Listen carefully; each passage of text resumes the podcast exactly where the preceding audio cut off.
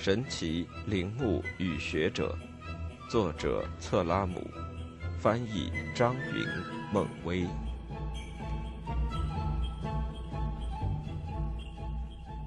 第二十九章：斯蒂芬斯先生买下一座城市。一八三九年的一个清晨，一小队人骑马沿洪都拉斯和危地马拉的边境，穿过卡莫坦峡谷。两个白人策马扬鞭跑在最前面，随后跟着的都是印第安人。虽然所有人都带着武器，但是他们并无恶意，只是希望平平安安通过这个地区。然而，手中的武器也好，一再声明无不良意图也好，都未能令他们避免被抓的命运。当天晚上，全队成员都被关在了一个小城的市政厅中。负责看守的是几名粗野蛮横的士兵，他们全都喝得醉醺醺的，整夜吵闹不休，还疯了似的举枪乱射。这不愉快的一幕敲响了约翰·劳埃德·斯蒂芬斯伟大科学探险的前奏。正是他第二次发现了古代美洲。一八零二年十一月二十八日，斯蒂芬斯出生于美国纽约州的舒兹伯利。大学学习法律，毕业后在纽约州法院工作了八年。他酷爱古代文物，兴趣范围囊括任何一个时期古老民族遗留下来的各种文物。前一章我们曾提到的一个值得注意的现象，在他身上体现得淋漓尽致。这个美国人并没有前往蕴藏着大量古代文物的中美洲，去寻觅古代美洲那些古老部族的遗迹，因为。他对此一无所知。他先去了埃及、阿拉伯和圣地巴勒斯坦，第二年又去了希腊和土耳其。三十三岁那年，他已经出版了两本游记。此后，他不经意间看到了别人写的一篇旅游见闻报道，文章内容引起了他的极大兴趣，并从此改变了他的追寻方向。一八三六年。一位姓加林多的上校受中美洲联邦政府的委托，对当地原住民进行了官方调查。这篇报道正是相关的书面记录。调查内容大多是作者的直观体验。其中提及，在尤卡坦和中美洲的森林里，可以找到一些造型奇特而且肯定历史非常久远的建筑遗迹。这些注释出自于一名军官的手笔，读起来味同嚼蜡，却令斯蒂芬斯异常激动。他努力搜寻其他这方面的报道，偶然发现了危地马拉史学家多明戈·尤阿罗写的一本书，书中援引了某位名叫弗朗西斯科·德·富恩特斯的人说过的话。这位富恩特斯声称，在他那个年代，即1700年前后。洪都拉斯境内科潘的周边地区，有一个古建筑群保持得非常完好。他把这个建筑群称作竞技场。这些零星的报道对于斯蒂芬斯来说是十分重要的。难以置信的是，他并没有找到更多的资料。他自己也不过是单纯的想知道征服者时代之前是什么样子。但是有必要重申一点。西班牙征服者在新大陆的发现，只要涉及当地的古代文明，通通都不为公众所知。斯蒂芬斯想不到的是，距离他不远的地方还有一个美国人跟他志同道合。当他启程前往中美洲的时候，此人正忙于搜集关于中美洲某个古老民族的一切可以找得到的文献资料。斯蒂芬斯不知道，此人足不出户。就可以在书斋里给他讲很多关于这些部族的事情。不仅如此，甚至还有可能预测到他此行大概会发现些什么。斯蒂芬斯四处为自己物色一个理想的旅伴，最终将目标锁定为他的英国朋友弗雷德里克·卡瑟伍德。此人是一名画家。这两个人结伴上路，可谓相得益彰。他们之间的合作方式。跟维万德农用铅笔描摹拿破仑的埃及委员会搜集到的古文物，或者尤金弗朗丹画下博塔从尼尼微的废墟中挖掘出来，但很快就风化掉了的雕塑如出一辙。斯蒂芬斯和卡瑟伍德忙着筹备这次旅行时，碰到了一个机会，使得美国政府承担了这项计划的绝大部分开支。中美洲在经济上已被纳入美国的利益范围。这个时候，美国派驻中美洲的代办突然离世。斯蒂芬斯在纽约州法院工作期间，跟当时的纽约州州长、现任美国总统的马丁·范布伦建立了良好的关系，因此得以接任代办一职。于是，在踏上这次旅程之时，他除了随身携带着许多推荐信，还顶着北美美利坚合众国业务代办的头衔。至此，已有多少外交官成了考古领域的开路先锋啊！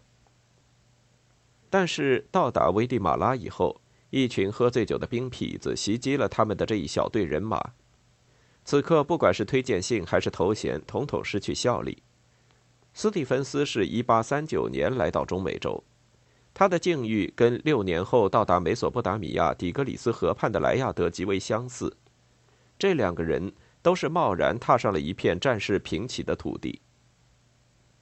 当时的中美洲有三大派系。一派由萨尔瓦多共和国总统莫拉桑领导，一派以洪都拉斯的黑白混血儿费雷拉为首，还有一派的领袖是危地马拉的印第安人卡雷拉。这个印第安人跟他的拥趸已经进入了战备状态。他这派人被颇不友善地称作卡库雷克斯，意思是伪币。此时，莫拉桑和费雷拉在圣萨尔瓦多附近已经打了一仗。莫拉桑将军虽然受了伤，但最终取得了战斗的胜利。人们都期待着他能够率军挺进危地马拉。约翰·劳埃德·斯蒂芬斯一行踏上的正是莫拉桑大军进军危地马拉很可能走的路线。中美洲联邦已经分崩离析，指挥大大小小军队作战的有各个小邦国的将军，也有土匪头子。这些部队打仗不多。到处抢掠更拿手，士兵大多数是印第安人、有色人种，还有个别的欧洲人，有些是来当地冒险的军官，还有些是从隶属拿破仑的意大利军队中跑掉的士兵。所有的村落都遭到了洗劫，一时间鸡鸣遍野。当斯蒂芬斯打听哪里可以买到食物时，得到的答复千篇一律：这儿什么都没有，他们只弄到了水。斯蒂芬斯一行人来到一座小城，在市政厅借宿。市长接待了他们，他手持一根象征其尊严的白银包头手杖，流露出不信任的神情。入夜，斯蒂芬斯等人躺下就寝以后，他突然带着大约二十五名士兵闯了进来，领头的军官是卡雷拉党人。斯蒂芬斯在后来的描述中一直把这位冒险家称之为。戴着锃亮帽子的先生，在随后的解释过程中，相指发生了局域。斯蒂芬斯的仆人奥古斯丁猝不及防，被砍刀击中头部，受了伤。他痛得大喊：“开枪，先生，开枪！”在松木火把的熊熊焰光中，斯蒂芬斯把他的通关文牒一一展开，同时也亮出了卡斯卡拉将军的印章。卡斯卡拉曾是拿破仑麾下的军官。后来逃到这里，在当地有一定的影响力。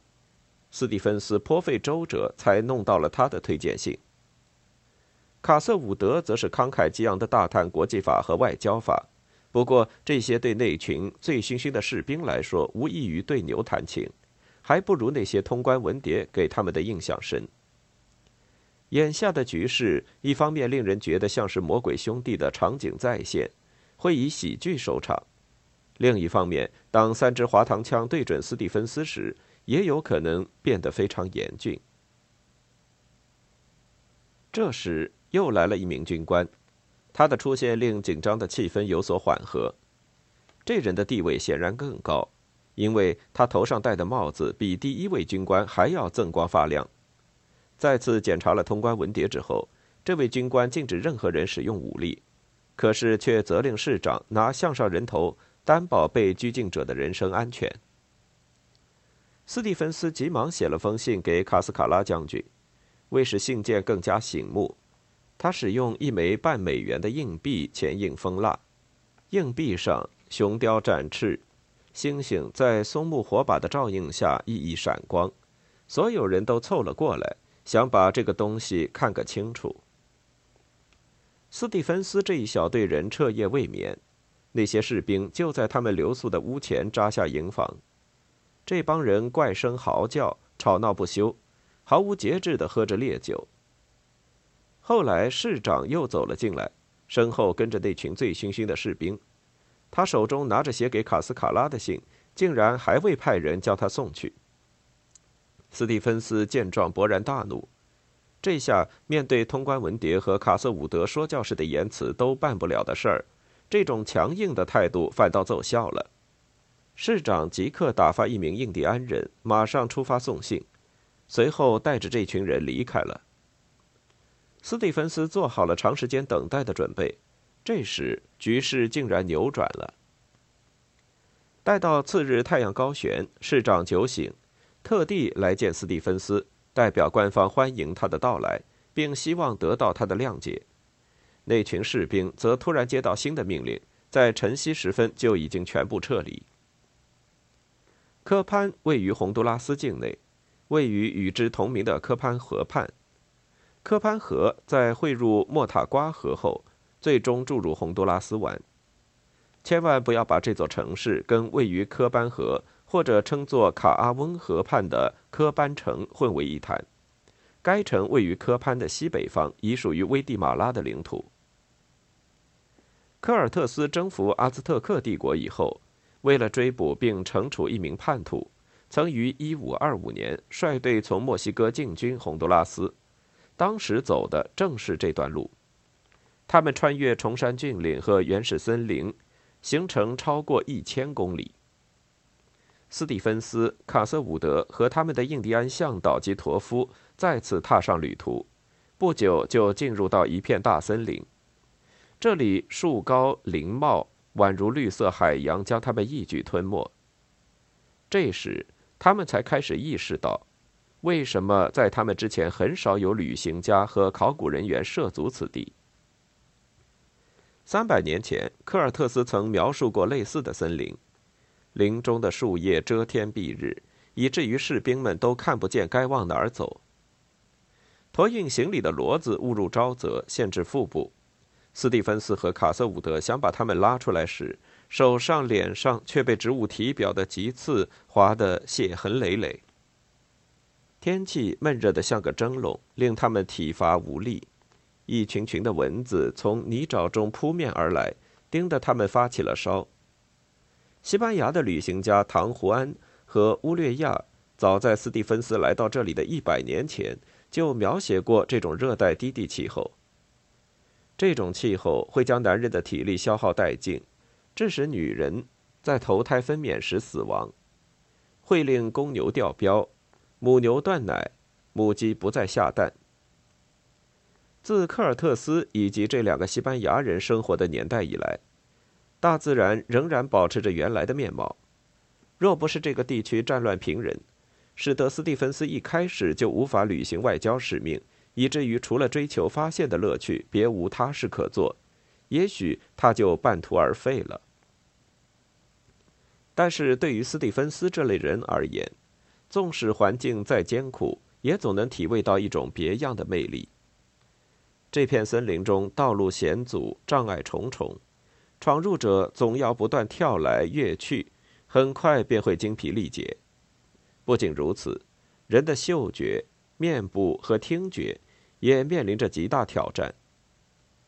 林中的低洼之处弥漫出腐臭之气，桃花心木、黄木和杨苏木枝繁叶茂，连成一片。象牙棕榈树古木参天，棕叶长达十二米，就像一把把巨伞遮蔽天空。细心的话，会在沿途发现兰花。古老的凤梨树干顶着一颗颗硕大的果实，就像一簇簇的盆花。到了晚上，整个原始森林恍如从睡梦中醒来，吼猴开始咆哮呼嚎，鹦鹉呱呱嘎嘎叫个不停，各种嘶鸣声尖利刺耳，其间断断续续回荡着沉闷的呜鸣，像是受伤的野兽倒下时发出的呻吟。斯蒂芬斯和卡瑟伍德一路披荆斩棘，穿越这个他们做梦都想不到的地区。尽管伤痕累累、血迹斑斑、满身都是泥浆，眼睛也发了炎，他们还是不畏艰难，勇往直前。这片像被施了魔法的森林，似乎自开天辟地以来就不曾有人涉足其间。据说，就在森林深处耸立着巨大的石头建筑，这可能吗？斯蒂芬斯为人很真诚。事后回顾时，他坦言，越深入这个绿色王国，他就越发怀疑这种说法的可靠性。我必须承认，我们两个，卡斯伍德先生和我，都萌生了一丝疑虑。接近科潘的时候，对于发现奇迹，我们更多的是抱以希望，而不是充满期待。然而，奇迹随后真的出现了。在一片陌生的森林中的某个地方，找到一处销声匿迹已久的古建筑，的确很有吸引力，也会引起形形色色的关注。但是，没有人会将这种事情称之为奇迹。我们必须回想一下，斯蒂芬斯是一个什么样的人。他对半个东方了如指掌，几乎所有古老民族的文化遗址都留下了他的脚步。这个人只是怀着微茫的希望。并无什么伟大期待，因为伟大的标准对他而言，大约等同于发现古埃及之类的壮举。正因如此，第一眼看到这番宏伟的景象时，他不由得愕然失语。当他最终想明白这一发现极可能会得出哪些科学推断时，几乎认为这就是一个奇迹。再说此前，斯蒂芬斯一行抵达了科潘河，并且在一个小村落稍作停留。只为跟周边的居民建立友好关系。村民中除了印第安人，还有白种人跟印第安人的混血儿，全都信仰基督教。随后，他们继续深入热带雨林，行进途中，忽然发现前方有一堵方石砌成的高墙，墙体接缝严密，保存完好，一级级石阶通向顶部平台，但是因为上面草木蔓生，无法估算出高台的面积。眼前的景象令他们激动不已，尽管如此，他们还是迟疑于是否该欢呼胜利，因为他们并不确定面前的遗迹有没有可能是当年西班牙人的碉堡。他们离开小道，走上前去，看到印第安向导已在挥刀猛砍层层叠叠交织在石墙上的藤蔓。向导把砍断的枝蔓扯到一边，就像拉开了舞台的帷幕。然后只给大家看一件高大的黑乎乎的东西，神情中充满期待，似乎在向评判家展示自己的作品。在这次发现中，他无疑是意外介入却带来极大转机的人物。斯蒂芬斯和卡瑟伍德也亲自操刀上阵，把遮盖住这个东西的藤枝蔓草看个干干净净，随之呈现在面前的是一尊高大的石柱。一个他们之前从未见过的雕刻品，从艺术创作风格来看，不管是在欧洲还是在东方，他们都不曾见过这种工艺技法，也从未想过在美洲会有这样的石雕作品。他们发现的是一座是有非常精美的图案的石雕，以至于第一眼看到时，他们竟无法用语言来形容。这是一个四方形的石柱。四面从上到下都刻满了浮雕和花纹。按照后来测量得出的数据，它的高超过三米，宽一点二米，厚度达到零点九米。在这片原始森林浓浓绿色的掩映之下，高大的石柱一发显得灰秃秃的。不过刻痕中仍然残存着一些昔日图绘上的浓烈色彩。在石柱的正面。他们看到了一尊浮凸雕刻的神像，面容威严肃穆，极具震撼力。柱体两侧刻满了神秘的象形文字，背面同样是有浮雕，不同于我们之前见过的任何东西。斯蒂芬斯被吸引住了，但他是一名真正的学者，即使面对这一完全出乎意料的景象，也没因为欣喜若狂而妄下定论。最初，他在极有把握的情况下，只是做出如下的论断：不期而遇的这座石碑，让我们确信，我们寻找的那些东西是极具吸引力的。他们不仅是一个神秘民族的遗存，而且还是艺术品。有一些新近发现的历史文献也表明，这个曾经在美洲大陆出现过的民族绝非野蛮人。斯蒂芬斯在卡瑟伍德的陪同下，拿着砍刀继续披荆斩棘，向密林深处走去。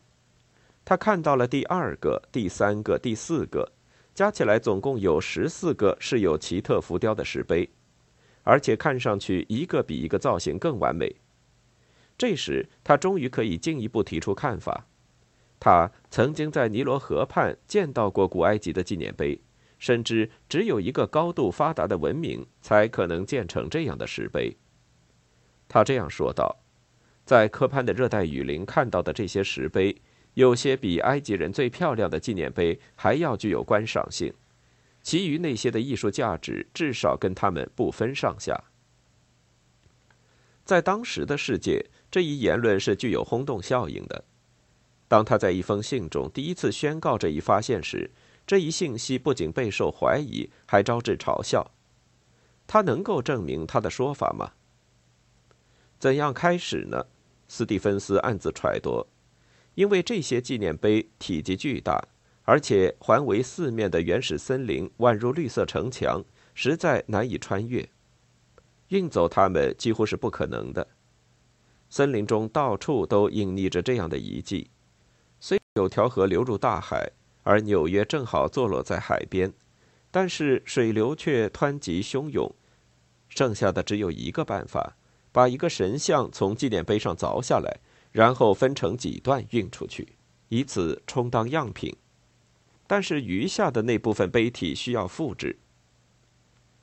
在随后的文字中，他又进行了补充，直截了当将这个方案与一件最杰出的文化艺术作品加以比较。收藏于大英博物馆的帕特农神庙的复制品就是珍贵的文物。不过，他最终放弃了这个计划，因为他的身边有卡瑟伍德。卡瑟伍德曾经用画笔描绘下古埃及文物中那些叹为观止的雕塑。